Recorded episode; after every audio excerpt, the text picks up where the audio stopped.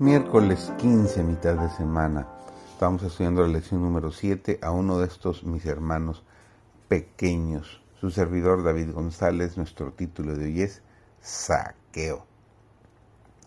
Este había sido abrumado, asombrado y reducido al silencio por el amor y la condescendencia de Cristo al rebajarse hasta él, tan indigno ahora expresaron sus labios el amor y la alabanza que tributaba a su recién hallado maestro.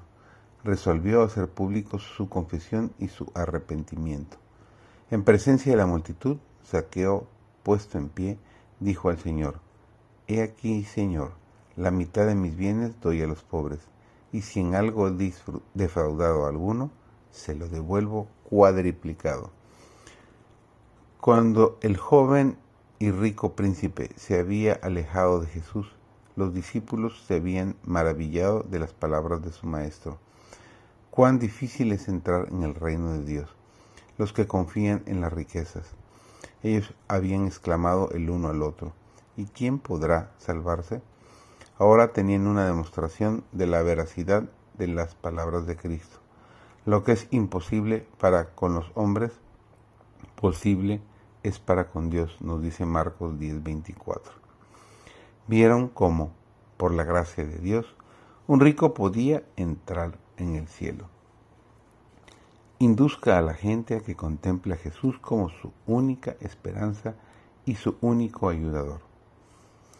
De lugar a que el Señor opere en la mente, hable al alma e impresione el entendimiento.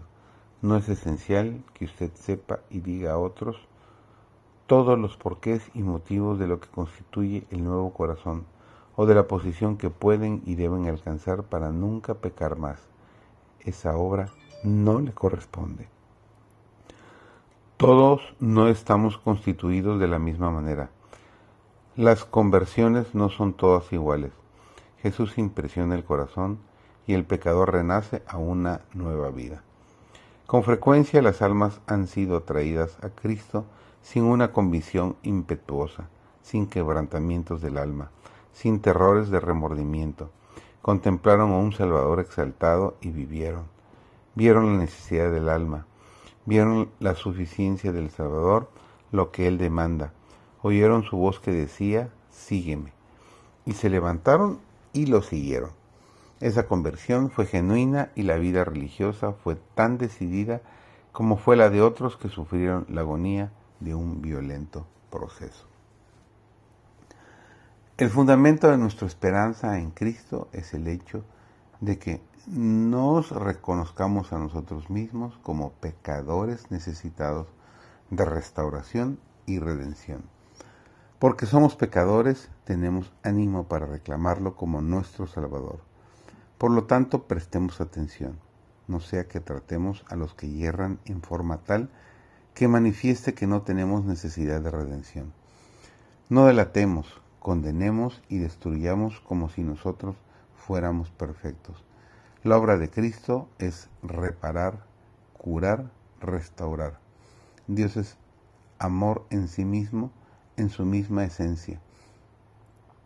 Él no da a Satanás ocasión de triunfo por presentar la peor apariencia o por exponer nuestras debilidades a nuestros enemigos. Cristo vino a poner la salvación al alcance de todos. Los que más hierran, los más pecaminosos, no fueron pasados por alto. Sus labores estaban especialmente dedicadas a aquellos que más necesitaban la salvación que Él había venido a ofrecer.